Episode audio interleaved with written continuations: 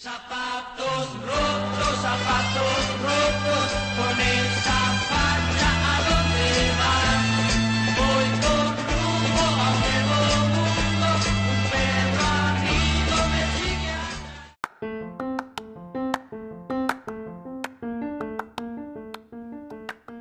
Bienvenidas y bienvenidos a Zapatos Rotos.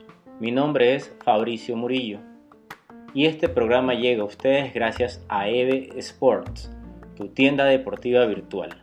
Encuentra con ellos todo lo que necesitas para la práctica de tu deporte favorito. Síguelos en sus redes sociales de Facebook e Instagram con el usuario EVE Sports-EC.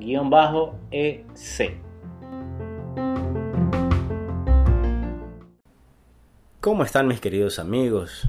Es un gusto poder saludarlos nuevamente, estar compartiendo este espacio con ustedes. Como lo había mencionado en la mañana, el día de hoy vamos a hablar sobre el maratón de Boston. Vamos a topar un poquito temas sobre su historia, eh, la cantidad de eventos que lleva realizándose, eh, una historia muy particular que tiene este maratón también y a su vez los resultados que se obtuvieron en esta edición. Entonces, vamos a arrancar en este preciso momento.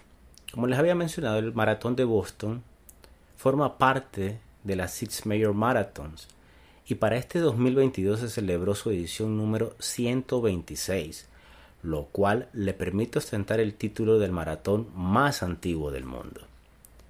La primera edición del maratón de Boston tuvo apenas 15 inscritos, de los cuales solamente 10 lograron completar el recorrido nada comparable a la cantidad de inscritos que se manejan en la actualidad. Estamos hablando prácticamente cerca de los 30.000 o un poquito más allá.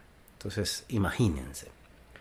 Hay una historia muy particular, como les había mencionado en este maratón, y es que en 1967 este maratón hizo historia al ser el primero de este tipo en que participó una mujer, Catherine Schweitzer quien además logró finalizar el recorrido.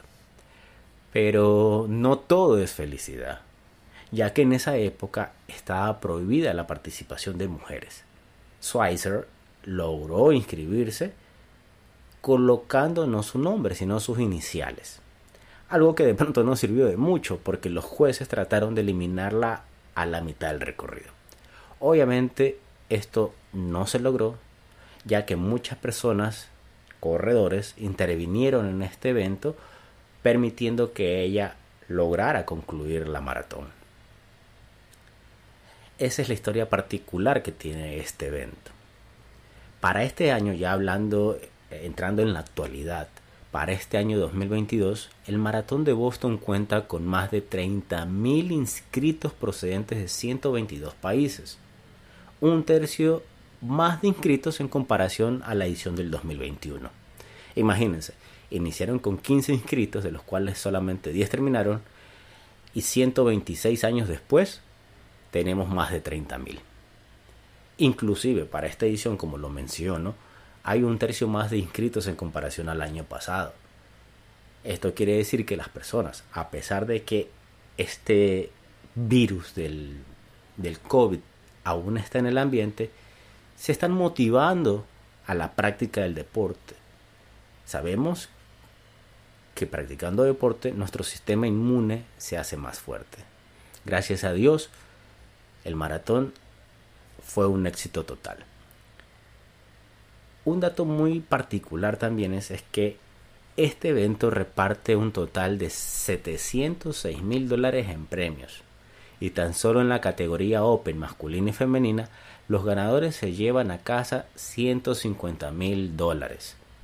Imagínense, tan solo por correr 42 kilómetros. Comilla, comilla, comilla.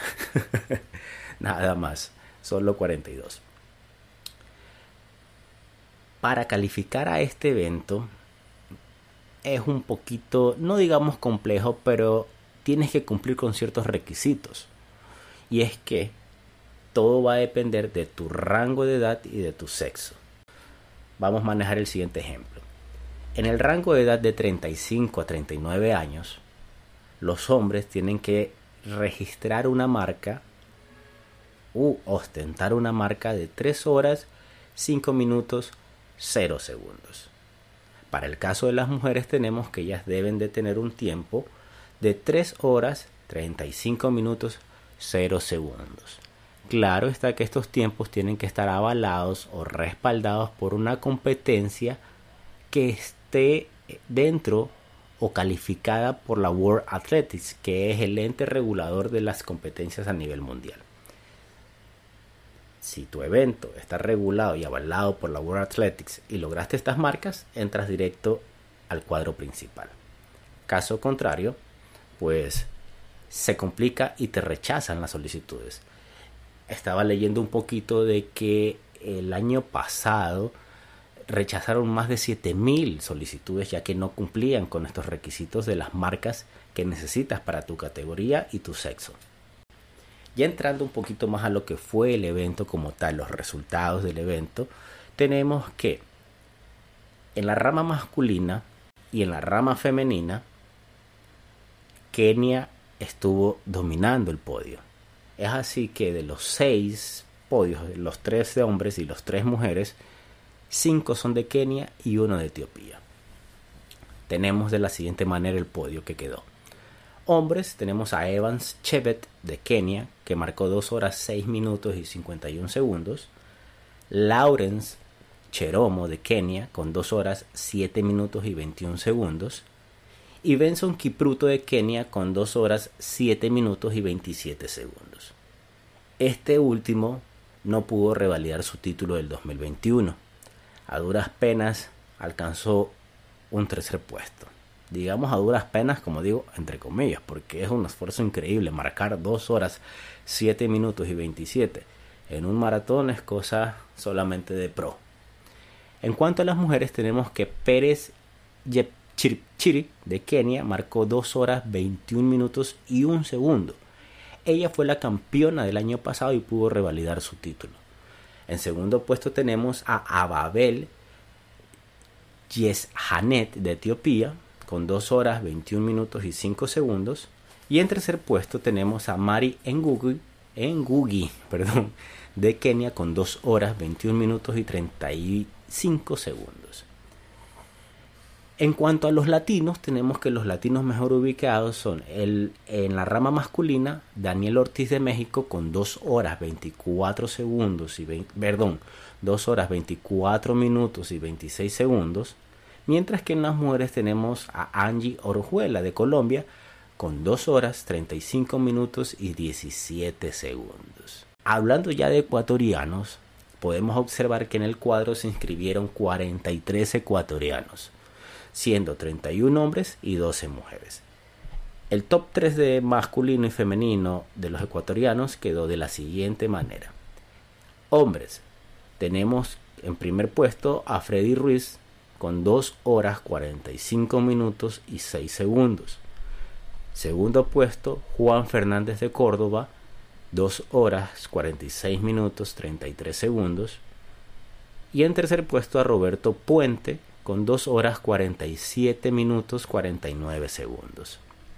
En la rama femenina tenemos, primera, Gloria Romero, 3 horas 20 minutos con 20 segundos.